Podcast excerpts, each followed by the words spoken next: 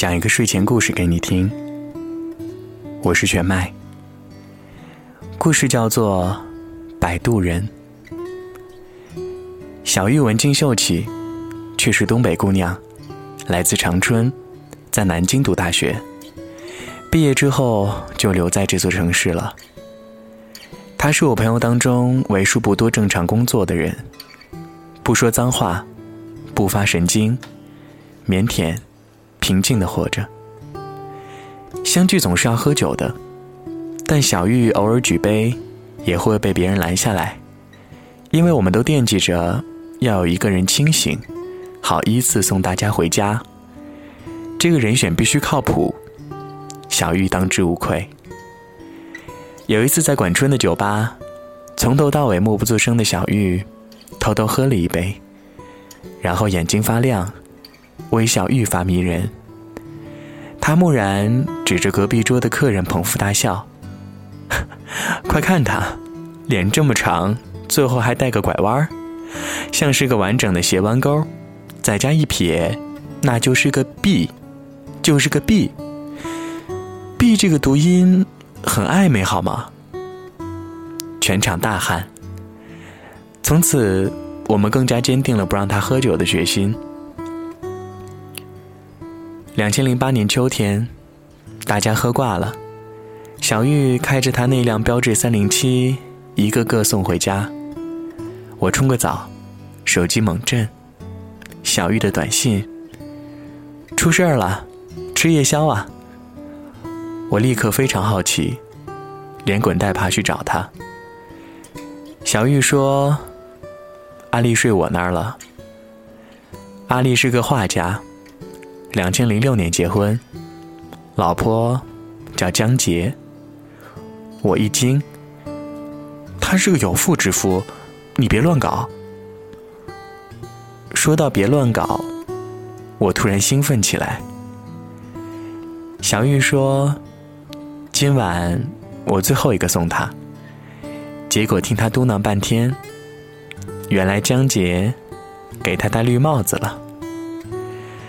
小玉告诉我，阿丽机缘巧合发现老婆偷人，憋住没揭穿。最近觉察老婆对他热情万分，还有意无意提起把房产证的名字换成他。阿丽画了半辈子的抽象画，用她凌乱的思维推断，这个女人估计筹备离婚，所以演戏，想争取资产。我严肃的放下小龙虾，问：“那阿丽怎么办？”小玉严肃的放下香辣蟹，说：“他睡着之前吼了一嗓子，别以为就你会演戏，明天开始我要让你知道什么叫实力派的演技。”十月的夜风已经有了凉意，我忍不住打了个哆嗦。小玉说：“阿丽不肯回家，只好扶到自己家了。”我说：“那你怎么又跑出来？”小玉沉默一会儿说：“我待在客厅沙发，突然听到卧室撕心裂肺的哭声，过去一看，阿丽裹在被子，在哭，哭得蜷成一团儿。我喊她，她也没反应，就疯狂的哭，估计还在梦里。”我听得心惊肉跳，待不下去，找你吃夜宵。我假装随口一问：“你是不是喜欢他呀？”小玉扭头不看我，缓缓点头。月亮升起，挂在小玉身后的夜空，像一轮巨大的备胎。我和小玉绝口不提，但阿丽的事情依然传播开。人人都知道他在跟老婆斗智斗勇。阿丽喝醉了，就住在小玉家，我陪着送过去，发现不喝酒的小玉在橱柜摆了护肝的药。阿丽颠三倒四说着自己乱七八糟的计划，小玉在一旁频频点头。由于卧室被阿丽霸占，小玉已经把客厅沙发搞得跟床一样。我说这样也不是个办法呀。我给阿丽开个房间吧。小丽看向阿丽，他翻个身，咂咂嘴巴睡着了。我说：“唉，好吧。”临走之前，我犹豫着说：“小玉。”小玉点点头，低声说：“我不是备胎，我是个摆渡人。他在岸这边落水了，我要把他送到河那边去。河内岸有人在等他，不是我，我是摆渡人。”我叹了口气离开。过了半个多月，阿丽在方山办画展。据说这几年的作品都在里面。我们一群人去捧场，面对一堆抽象画，大眼瞪小眼。阿丽指着一幅花花绿绿的说：“这一幅，我画了我们所有的人，叫做朋友。我们仔细瞧瞧，大圈套小圈，斜插八百根线条，五颜六色。我震惊地说：线条紊乱，很难看出谁是谁呀。”大家面面相觑，一哄而散。阿丽愤怒地说：“只有小玉站在面前，兴奋地说：“我在哪儿？”阿丽说：“你猜。”小玉掏出手机，百度着当代艺术鉴赏、抽象画的解析，站在那儿研究了一个下午。又过了半个月，阿丽颤抖着找我们。阿丽说：“大家帮帮忙，中午去我家吃饭吧，我丈母娘来了。我估计是场硬战。”果然是场硬战。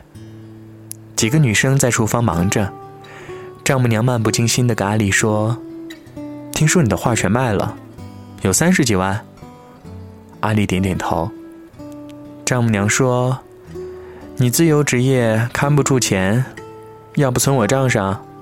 最近我在买基金，我替你们打理吧。”满屋子鸦雀无声，只听到厨房切菜的声音。无助打理，张口结舌。管春缓缓站起来说：“阿姨，这样的，我酒吧生意不错，阿丽那笔钱她用来入股了。”丈母娘皱起眉头说：“也不打招呼，吃完我们再谈怎么把钱收回来。”这顿饭十分煎熬，我艰难的找话题，但仍然气氛紧张。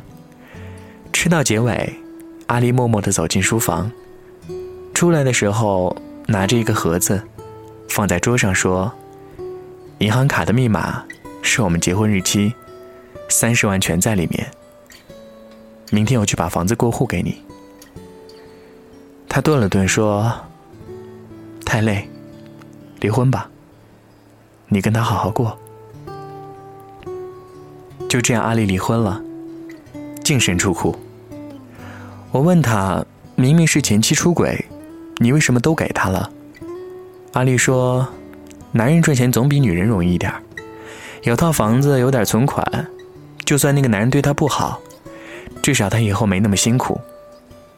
他擦擦眼泪说：“我们谈了四年，结婚一年多，哪怕现在离婚，我不能无视那五年的美好。”我点点头说：“也对。”小玉帮阿丽租了一套公寓，每天下班准点送饭，一直到初冬。朋友们永远记得那天，江杰和现任老公到管春酒吧。和阿丽迎面撞到，他结结巴巴说：“嗯，你你们好。”那个男人说：“听说你是个伟人，难得碰到伟人，咱俩喝两杯吧。”阿丽和江杰夫妻在七号桌玩骰子，整个酒吧的人都一边聊天儿，一边竖起耳朵，斜着眼睛观察七号桌。没几圈阿丽输的吹了好几瓶。脸红脖子粗的，江杰说：“娃儿这么小，伟人也不行了。”大家觉得不是办法，我打算找茬赶走那对狗男女。小玉过去坐下来，微笑着对江杰说：“那玩大点儿，我跟你们夫妻来打酒吧高尔夫，九洞的。酒吧高尔夫是一个激烈的游戏，去一家酒吧，比赛的双方直接喝一瓶啤酒加一杯纯洋酒，叫一杆一球。喝完代表打完一个洞，然后迅速赶往下一家。酒洞的意思是，要喝掉九家，谁先完成，回到骑士酒吧就算赢了。江杰盯着他，他说：“好啊，就从这儿开始。”接着他点了根烟，报了另外八个酒吧的名字，全场哗然。我还没来得及阻拦，小玉已经喝完，啪的酒杯敲桌。接着他的眼睛亮起来，如同迷离灯光里最亮的两盏。小玉和江杰夫妻一起走出酒吧，所有人轰然的。跟出门，我尽力凑在小玉边上，他冲我偷偷一笑说：“你们忘了我是东北姑娘吗？”这一天成为南京酒吧史上无比华丽的一页。小玉坐着管春的二手派利奥，抵达一九一二街区，从乱世佳人喝到马索，从马索喝到当时还存在的传奇酒吧，每一次都是直接进去，经理已经在桌上摆好酒。一瓶加一杯，啪的酒杯敲桌，喝完立刻走，自然有人买单。接着走出街区，其他五家酒吧老板闻讯赶来，几辆车一字排开，看热闹的人们纷纷打车，一路跟随，大呼小叫的车队到上海路，到鼓楼，到新街口，再回新街口。文静秀气的小玉，周身包裹灿烂的霓虹。蹬着高跟鞋穿梭南京城，光芒万丈。喝完一个酒吧，小玉的眼睛就会亮一点。她每次都站在出口，掏出一面小镜子，认真补一下口红，一步都不歪斜，笔直走向目的地。管春默不作声的开车，我从副驾驶看后视镜，小玉不知道在想些什么，呆呆的把头贴着窗口，脸红彤彤的。回起点的路上，小鱼突然开口说：“陈默，你这一辈子有没有为别人努力过，拼命过？”我一愣，不知道怎么回答。小玉看窗外的夜色说：“我说的拼命，不是拼命工作，不是拼命吃饭，不是拼命解释的拼命，那只是个形容词。”我说的拼命是，是真的。今天就算死了，我也愿意。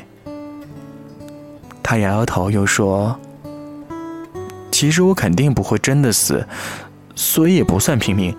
你看，我喜欢阿丽，可哪怕他离婚了，我也没有办法跟他在一起。我喜欢他，愿意为他做很多事情。如果我们真的在一起，我一定会要求他也这样对我。但是不可能啊！”他不可能喜欢我，所以，我只想做个摆渡人，这样我很开心。我沉默一会儿，说：“真开心。”到了管春酒吧，人头挤挤。小玉目不斜视，毫无醉态，轻快的坐回原位。人们疯狂的鼓掌、吹口哨、大声叫好。阿丽前妻不见人影，大家喊着“赢了，赢了”。朋友冲进来兴奋的喊：“阿丽前妻挂了，最后一家喝完就挂了。”众人激动的喝彩说：“ 打败狗男女，原来这么解气！小玉牛逼，东北姑娘牛逼！”我问。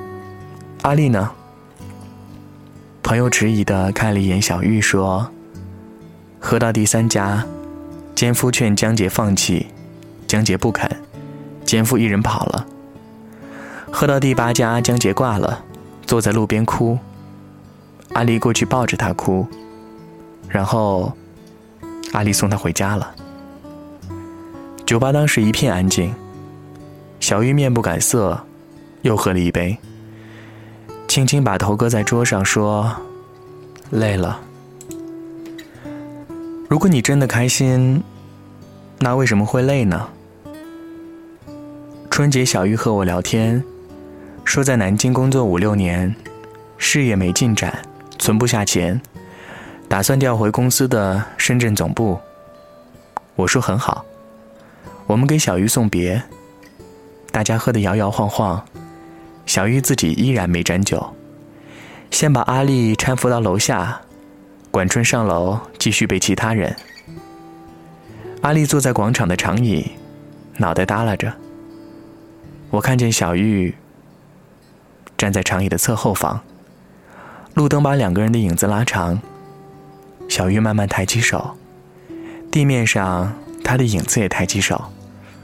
她微笑着，让自己的影子。抱住了阿丽的影子，可他离他还有一步的距离。小玉要走了，只能抱抱他的影子。可能这是他们唯一一次隆重的拥抱。白天你的影子都在自己身旁，晚上你的影子就变成夜，包会我的睡眠。世事如书。我偏爱你这一句，愿做个逗号，待在你的脚边。你有你的朗读者，而我只是个摆渡人。小玉走了，后来阿丽没有复婚，去艺术学院当老师，大受女学生追捧。但她洁身自好，坚持单身主义，只探讨艺术，不探讨人生。后来，小玉深夜打电话给我，说：“听到海浪的声音了吗？”我说：“听到了。”富婆又度假吗？小玉说：“以前我特别后悔小时候没学乐器，一个人坐在海边，如果你会弹吉他或者吹口琴，那只能独坐一整天，因为可以在最美的地方，创造一个完全属于自己的世界。”他停顿了一下。说：“不过我发现，虽然自己什么都没有，也能在海边听听看看潮来潮去，看看篝火，创造一个完全属于自己的世界。因为我有回忆，我有回忆。这四个字像一锤重锤，击中我的胸口，几乎喘不过气来。”小玉说：“刚到深圳的时候，每晚睡不着，想跟过去的自己谈谈，想跟自己说，摆渡人不知道乘客究竟要去哪里，或者他宁愿停在原地。想跟自己说，那些河流你就别进去了，因为根本没有彼岸。摆渡人只能漂在河中心，坐在空荡荡的小船，呆呆看看无数激流。”安静等待淹没，你真傻。他说：“即使这样，哪怕重来一遍，我也不会改变自己的选择。这些年，我发现，无论我错过了、后悔了、迷路了、悲伤了、困惑了、痛苦了，其实一切问题都不用纠结在答案上。我们喜欢计算，又算不清楚，那就不要算了。而有条路。”一定是对的，那就是努力变好，好好工作，好好生活，好好做自己。然后面对整座海洋的时候，你就可以创造一个完全属于自己的世界。二零一二年的春节，我去香港做活动，经过深圳，去小玉家吃饭。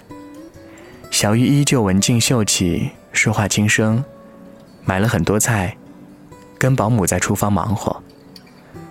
我坐在客厅沙发，抬头看见一幅画，叫做《朋友》。我说：“小玉，你怎么挂着这幅画？”小玉端着菜走进来，说：“三十万买的呢，我不挂起来太亏了吧？”我说：“你在里面找到自己了吗？”小鱼笑嘻嘻的说：“别人的画怎么可能找到自己啊？”我笑着说：“你过得很好，小鱼说：“是的，我们都会上岸。阳光万里，去哪里都是鲜花开放。”这则故事送给你，祝你晚安。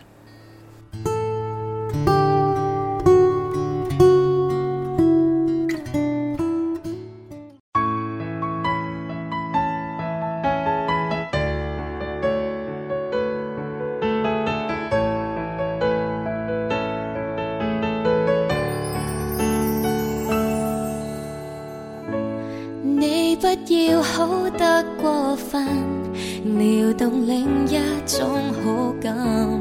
我不缺情人，而唯独缺少好知音。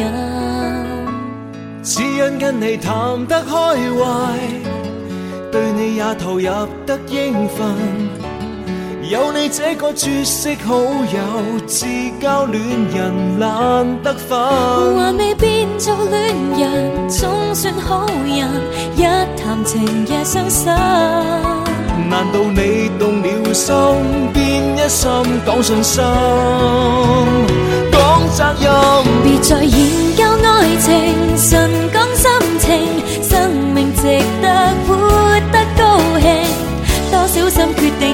输给直情，情欲情义说不清。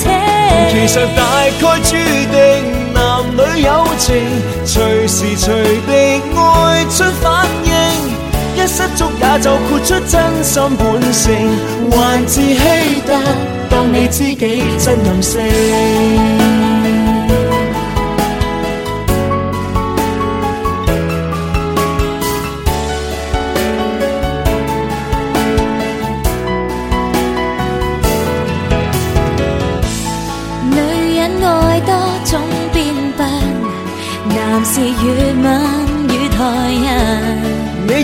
我是那类人，理应爱得更安心。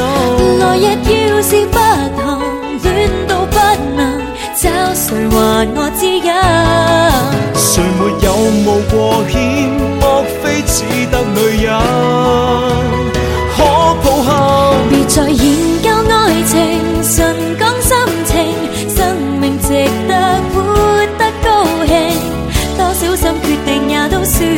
情，欲情义说不清。其实大概注定，男女友情随时随地爱出反应，一失足也就豁出真心本性，还自欺得当你知己真任性。来日那样长，别这么冷静。有那双恩爱的爱得清醒，现在乍起，哪怕乍见，有过也都心领。别再研究爱情，纯讲心情，生命值得活得高兴。多小心决定也都输给直情，情欲情义说不清。其实大概注定，男女友情随时随地就豁出真心本性，还自欺得到你知己真任性。